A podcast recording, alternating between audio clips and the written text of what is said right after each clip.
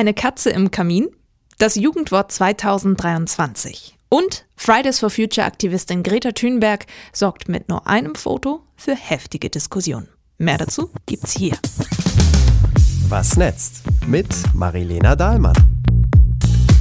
Herzlich willkommen zu einer neuen Folge des Podcasts, der eure Zeit am Handy einsparen wird. Mit neuer Musik freue ich mich. Während ihr Muffins gebacken, eure Waschmaschine gestreichelt oder euer Bauklötze-Set aus der dritten Klasse aufgebaut habt, bin ich für euch am Handy gewesen. Habe die Woche über die Feeds durchgescrollt in den sozialen Netzwerken und einfach das für euch gemacht, damit ihr das nicht machen müsst. Kompakt gibt es hier und jetzt die Themen und Nachrichten, die durch Klicks und Views nach oben in die Timelines gespült worden sind.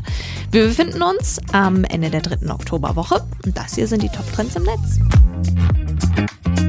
Das Netz bei Instagram. Das Jugendwort 2023 ist da und es ist, na, Frau Daubner von der Tagesschau. Goofy. Okay. Also ich hätte auf NPC getippt. Goofy bedeutet so viel wie komisch im Sinne von seltsam, albern, tollpatschig, eben wie die Figur von Disney, Goofy. Bei dem Voting des Langscheid Verlags setzte sich Goofy mit 39 Prozent der Stimmen unter den drei Top-Begriffen durch, wurde dann im Rahmen der 75. Frankfurter Buchmesse verkündet. Dieses Jahr haben so viele gewotet wie noch nie, sagt der Verlag. Gewertet werden aber nur die Stimmen der Teilnehmenden, die zwischen 10 und 20 Jahre alt sind. Das Video von der Tagesschau mit Sprecherin Susanne Daubner bestimmte am Sonntagnachmittag die Feeds. Und allein dadurch müsste eigentlich auch Daubnern für 2024 für das Jugendwort mit auf die Liste. Das Netz bei X. Diese Woche stand natürlich auch wieder ganz im Zeichen der schrecklichen Geschehnisse in Nahost. Dazu gehört auch judenfeindliche Attacken in Deutschland, teils verbotene pro-palästinensische Demos in vielen europäischen Städten und die Diskussionen um Antisemitismus, um die humanitäre Lage von Zivilpersonen im Gazastreifen und um die Rolle der internationalen Politik.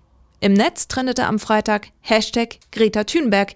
Die Klimaaktivistin hat für Aufsehen gesorgt. Sie hat am Freitag statt für einen Streik fürs Klima zu einem Solidaritätsstreik für die Palästinenser aufgerufen. Die Welt muss ihre Stimme erheben und einen sofortigen Waffenstillstand, Gerechtigkeit und Freiheit für die Palästinenser und alle betroffenen Zivilisten fordern, schreibt sie bei X. Dazu ein Bild, auf dem Greta ein Schild mit Stand with Gaza hochhält und drei andere junge Frauen halten ein Zettel mit Free Palestine oder This Jew stands with Palestine.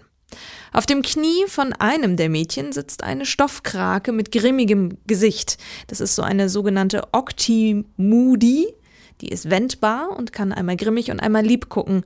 Und weil diese aber grimmig guckt auf dem Foto, haben viele das als antisemitisch gedeutet. Mit dem Post ist sie in den sozialen Netzwerken ziemlich durch die Decke gegangen. Also nicht nur auf X, sondern auch zum Beispiel auf Instagram. Und sie musste ordentlich Kritik einstecken.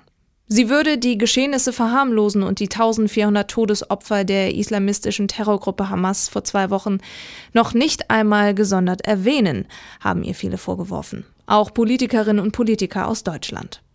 Freitagnachmittag hat sie den ursprünglichen Post dann gelöscht und einen neuen veröffentlicht. Da ist der Bildausschnitt etwas anders gewählt. Eben ohne Krake. Und Greta schreibt dazu, wir sind natürlich gegen jede Art von Diskriminierung und verurteilen Antisemitismus in allen Formen und Ausprägungen. Das ist nicht verhandelbar. Mehr als 23 Millionen Mal ist der Thread angezeigt worden, mehr als 36.000 Kommentare und knapp 50.000 Shares hat er gekriegt. Tendenz steigend. Auch einige Fußballer sind mit pro-palästinensischen Posts aufgefallen diese Woche und haben damit eine ziemliche Welle gemacht. Zuerst Bayern-Profi Nussair Masraoui. Der Marokkaner hat bei Instagram ein Video geteilt, in dem eine palästinensische Flagge weht und eine Stimme sagt, Gott hilf unseren unterdrückten Brüdern in Palästina, damit sie den Sieg erringen. Die Bayern halten trotzdem an ihm fest. Masraoui habe glaubwürdig versichert, dass er Krieg und Terror ablehne. Er darf deshalb im Kader bleiben. Gleichzeitig verurteile der Verein den Angriff der Hamas auf Israel.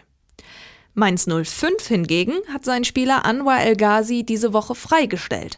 Er hatte gepostet, vom Fluss bis zum Meer Palästina wird frei sein. Und damit Israel praktisch das Existenzrecht abgesprochen. So deutet es beispielsweise der SWR. Das gehe nicht mit den Werten unseres Clubs einher, lautet die Reaktion des FSV Mainz 05.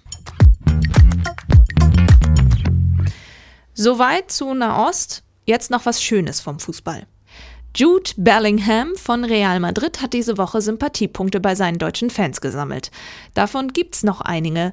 Bellingham hat vor Real, nämlich bei Borussia Dortmund gespielt. Nun hat er sich mit der englischen Nationalmannschaft für die Europameisterschaft 2024 qualifiziert, die ja in Deutschland stattfindet. Dazu schreibt er bei X: Bis bald, Euro 2024 auf Deutsch. 2,5 Millionen Views, knapp 100.000 Likes und Reposts. Damit landet er mit weitem Abstand den erfolgreichsten deutschsprachigen Beitrag der Woche. Kommen wir zum Dauergast in diesem Podcast. Elon Musk. Der überlegt, Ex in der EU abzuschalten. Das schreibt die Nachrichtenseite Business Insider und beruft sich auf eine Person, die offenbar nah dran ist an dem Fall. Grund, die EU hat ihre Regeln in Sachen Fake News verschärft. Internetangebote müssen schnell und vor allem konsequent gegen Hass und Falschinformation vorgehen. Bislang würde X zu wenig gegen sowas tun, hat der EU-Industriekommissar diese Woche gesagt. Deshalb läuft nun ein Verfahren gegen X. Und darum denkt nun Musk darüber nach, X in der EU nicht mehr zugänglich zu machen. Schreibt zumindest der Business Insider. Musk dementiert diesen Bericht. Es wird aber auch nicht langweilig mit dem Elon. Das Netz bei Google. Rekordhochwasser an der Ostseeküste. In Schleswig-Holstein und Mecklenburg-Vorpommern hat es diese Woche eine schwere Sturmflut gegeben.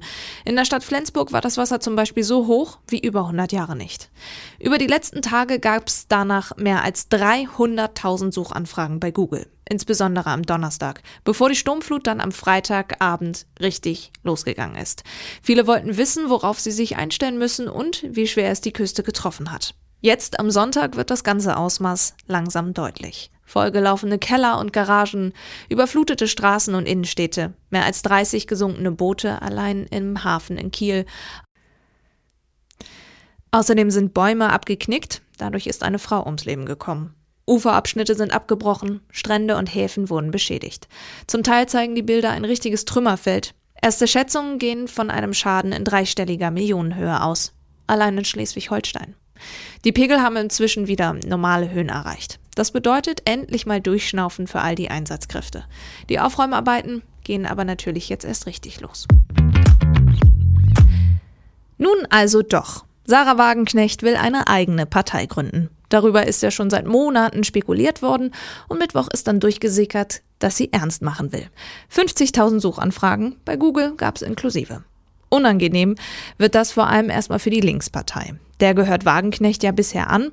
Lange war sie sogar linken Fraktionsvorsitzende im Bundestag. Wenn sich jetzt mehr Leute ihrer neuen Partei anschließen, verliert die Linke ihren Fraktionsstatus. Das heißt, weniger Einflussmöglichkeiten, weniger Redezeit, weniger Geld. Und tatsächlich gibt es einige Wagenknecht-Unterstützer in der Fraktion. Montagvormittag in der kommenden Woche wird's spannend. Da will Sarah Wagenknecht auf der Bundespressekonferenz erst einmal die Gründung eines Vereins bekannt geben. Bündnis Sarah Wagenknecht, BSW, könnt ihr euch schon mal merken, für Vernunft und Gerechtigkeit soll er heißen. Quasi die Vorstufe zur Parteigründung. Eine traurige Nachricht noch aus den Google-Suchtrends dieser Woche. Burt Young ist gestorben. Er ist ein Schauspieler gewesen und vor allem durch Sylvester Stallones Rocky-Filme bekannt geworden. Da hat er Paulie gespielt, den Schwager und guten Freund von Rocky Balboa. 1976 ist er für die Rolle sogar für einen Oscar nominiert gewesen. Später hat Burt Young auch als Maler gearbeitet. Mit 83 ist er schon am 8. Oktober verstorben. Das ist aber diese Woche erst bekannt geworden. Sylvester Stallone hat bei Instagram geschrieben, mein lieber Freund, du warst ein unglaublicher Mensch und Künstler. Ich und die Welt werden dich sehr vermissen. Das Netz bei YouTube. Diese Woche hat ein Video von dem Typen getrendet, der den zweiterfolgreichsten YouTube-Account der Welt hat. Mr. Beast hat 203 Millionen Abos. Erfolgreicher ist nur das indische Musiklabel T-Series. Diese Woche ging sein Video viral, wo er Häuser besichtigt, die von einem Dollar bis 100 Millionen Dollar wert sind. Zum Beispiel das teuerste davon, sogar mit mittlerweile 139 Millionen Dollar. Es hat sogar einen eigenen Instagram-Kanal mit über 13.000 Follows, worüber ihr das Haus auch kaufen könnt, wenn ihr das Geld habt und vor allem, wenn ihr wollt. Er startet also mit einem Holzhaus auf Stelzen für einen Dollar über dem Wasser, was beim nächsten Sturm definitiv zusammenkracht. So kaputt ist es. Wir haben einen Liegestuhl, eine Matratze und einen halben Boden. Ich kann im wahrsten Sinne des Wortes hier drin stehen und fischen. Hab einen. Oh nee, ist nur der Köder, sorry. Dann besucht er weitere Häuser und die sind echt krass. Ein eigener Wasserpark, mehrere Sporthallen, unfassbar viele teure Autos. Bis er bei dem teuersten in Los Angeles angekommen ist. 36.000 Quadratmeter. 12 Schlafzimmer, 17 Badezimmer. Einer der Räume besteht komplett aus italienischem Marmor. Ein T-Rex, Skelett steht auch noch irgendwo da drin. Und wenn das schon nicht genug ist, beim Pool fährt einfach mal ein riesengroßer Bildschirm aus der Wand. Mr. Beast schaut sich das Haus entspannt mit Sänger Justin Timberlake an. Ich bewerte ein Haus immer nach der Küche. Eine minimalistische Küche. Und wie fühlt sich diese an? Lass weitergehen. Boah, kann man mal machen, ne? Das Video hat innerhalb von einer Woche über 100 Millionen Views bekommen. Mr. Beast könnte also das Haus kaufen, wenn er pro View einen Dollar gekriegt hätte. Die deutsche YouTuberin Easy Cheesy zeigt ihr Gesicht. Und zwar nur, um ihren neuen Kanal Easy Plus zu bewerben. Eigentlich hat sie einen Gaming-Kanal mit über 1,1 Millionen Follows seit 2017. Und dort hat sie sich immer nur beim Zocken von Minecraft zuschauen lassen. Mein Name ist Easy Cheesy und das ist mein gesamtes Minecraft-Leben. Täglich postet sie um 15 Uhr kinderfreundliche Minecraft-Videos. Für ihren neuen Kanal Easy Plus zeigt sie aber ihr Gesicht. Dort macht sie Videos mit Lars oder so. So heißt er. Auch einer, der seit 2013 Minecraft-Videos postet und 1,2 Millionen Follows hat. Als Face Reveal hatte ich was richtig episches vor. Du hältst aber die Kamera auf mich, du Affe. Ja, willkommen hier auf jeden Fall äh, in unserem neuen Studio von Lars und mir. Ich bin. Wer bin ich? Easy. Oh mein Gott, das ist easy cheesy. Die Userinnen und User freuen sich total, dass sie endlich ihr Gesicht kennen. Ich habe mir mal die Kommentare angeguckt. Shaika All kommentiert zum Beispiel, meine ganze Kindheit, darauf habe ich gewartet. Oh mein Gott. Bin jetzt zwar noch Kind, aber mittlerweile 13, habe seitdem ich 7, 8 war, geschaut. Actually Links zum Beispiel kommentiert, Ahoi Easy, ich gucke dich nun fast sechs Jahre und finde es wirklich erstaunlich, dass du dich nun zeigst. Danke für all den super Content, den du uns die Jahre gebracht hast. Ja dann Leute, viel Spaß damit. Das Netz bei TikTok. 5 Millionen Views diese Woche für eine graue Katze bei TikTok. Also eigentlich eine weiße Katze. Leute, ich komme gerade nach Hause und ich höre so ein Miau. Ich denke, wo ist meine Katze eingesperrt? Was zur... Oh mein Gott! Was hast du getan? Sie ist normalerweise weiß.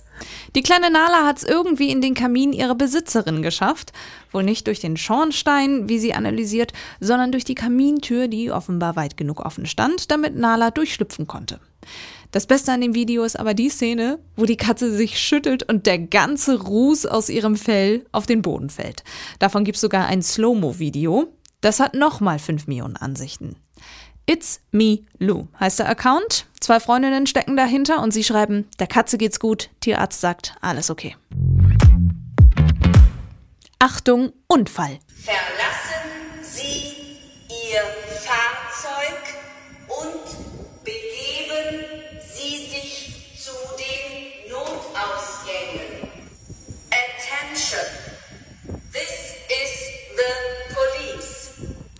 Auch dieses Video ist bei TikTok diese Woche viral gegangen. 5,4 Millionen Views für einen dicken Stau im Hamburger Elbtunnel, verursacht durch einen Unfall mit Fahrzeugbrand. Zwei Autos haben Feuer gefangen. Wie genau es dazu kommen konnte, wird noch ermittelt. Jedenfalls sind sechs Menschen leicht verletzt worden. 53 Personen musste die Feuerwehr aber aus dem Tunnel evakuieren und betreuen. Und es lief eben die ganze Zeit dieses Audio im Tunnel, damit die Leute aus ihren Fahrzeugen rauskommen.